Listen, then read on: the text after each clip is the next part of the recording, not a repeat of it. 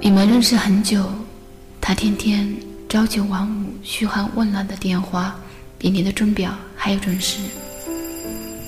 你满心欢喜并心怀期待，就连做梦都会笑出来。可是他就是什么也不说，于是你对自己说：“等等，再等等。”直到有一天，你看到他身边有了另一个身影，你才恍然大悟。这里依旧是半岛旧情电台，我是小溪，谢谢您的收听。一年前，在星巴克咖啡馆里，宇航第一次请张倩喝咖啡，然后告诉张倩说他要走了，就是说他要失去她了。他之所以选择这个环境告诉他，实在是怕他会失控。事实上。听到这个消息时，张倩没有任何失控的表现，因为她整个人是麻木的。三天之后，张倩回到了他们租住的小屋，如今已是人去楼空。她突然就泪流满面，心里像是有什么东西碎掉了。那是一个春天，张倩曾以为自己永远都离不开她所生活的这个城市。但是从张谦接到他已订婚的消息后，就马上告诉自己，他要去上海，要到他的身边去。爸妈为此伤透了心，一向乖巧的女儿竟自作主张地辞掉了不错的工作，去投奔一个远在一千里公里以外即将结婚的男人。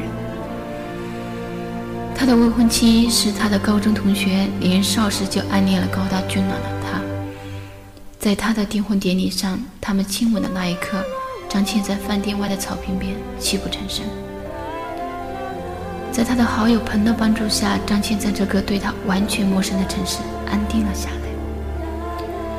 一个深夜，他避开他的未婚妻打来电话，语气里透着怜惜和你好吗？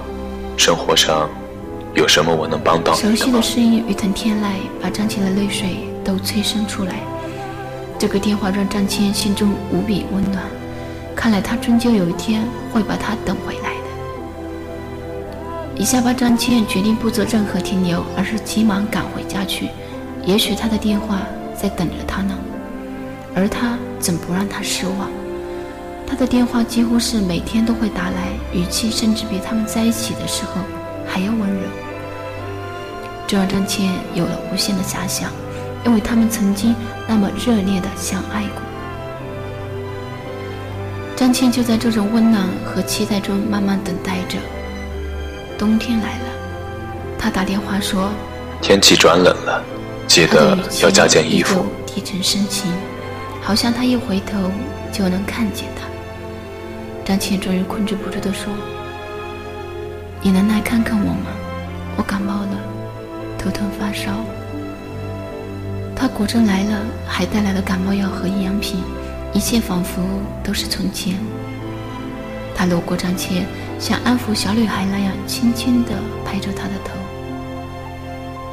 直到有一天，张倩陪着公司一位怀孕的女同事到医院检查身体，走在长长的走廊上，她发现一个熟悉的身影扶着一个大腹便便的丈夫，脸上洋溢着幸福的笑容。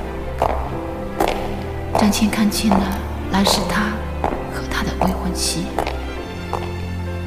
张倩远远地停下脚步，身体一点点的僵硬。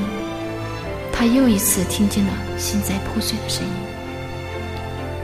回家的路上，张倩终于想明白了，那些深夜里打来的电话，不过是她幸福之余偶尔产生的一点愧疚。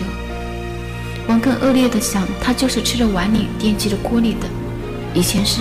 所以他离开了张倩，现在是，所以他一直暧昧着，而张倩却傻乎乎地把他的暧昧当成了爱情，张倩为此大病了一场。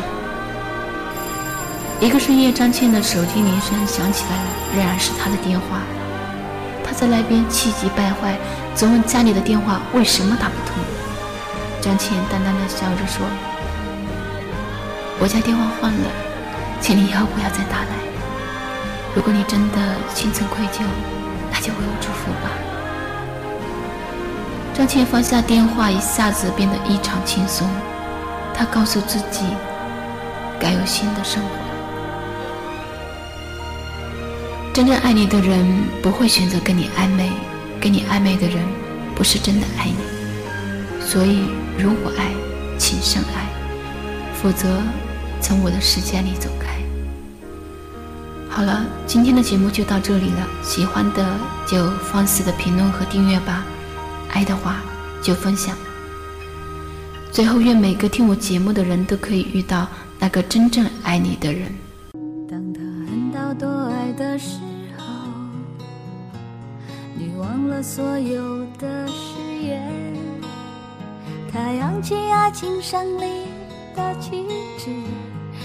要我选择继续爱你的方式，你曾经说要保护我，只给我温柔没挫折。可是现在你总是对我回避，不再为我有心事而着急。人说恋爱就像放风筝，如果太计较就有悔恨。只是你们都忘了告诉我，放纵的爱也会让天空画满伤痕。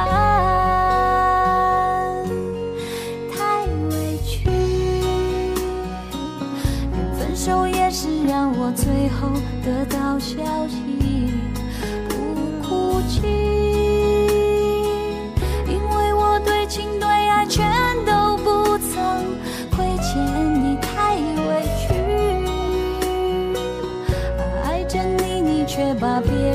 拥在怀里，不能再这样下去。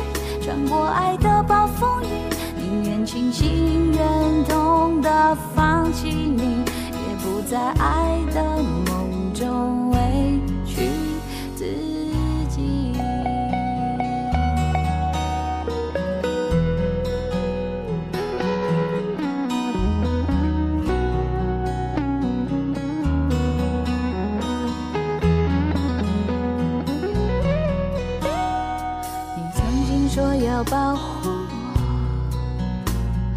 给我温柔没挫折。可是现在你总是对我回避，不再为我有心事而着急。人说恋爱就像放风筝，如果太计较就有悔恨。只是你们都忘了告诉我。放纵的爱也会让天空伤痕，太委屈，连分手也是让我最后得到消息，不哭泣，因为我对情对爱全都不曾亏欠你，太委屈，爱着你你。却把别人拥在怀里，不能再这样下去。穿过爱的暴风雨，宁愿清醒忍痛的放弃你，太委屈。连分手也是让我最后得到消息，不哭泣，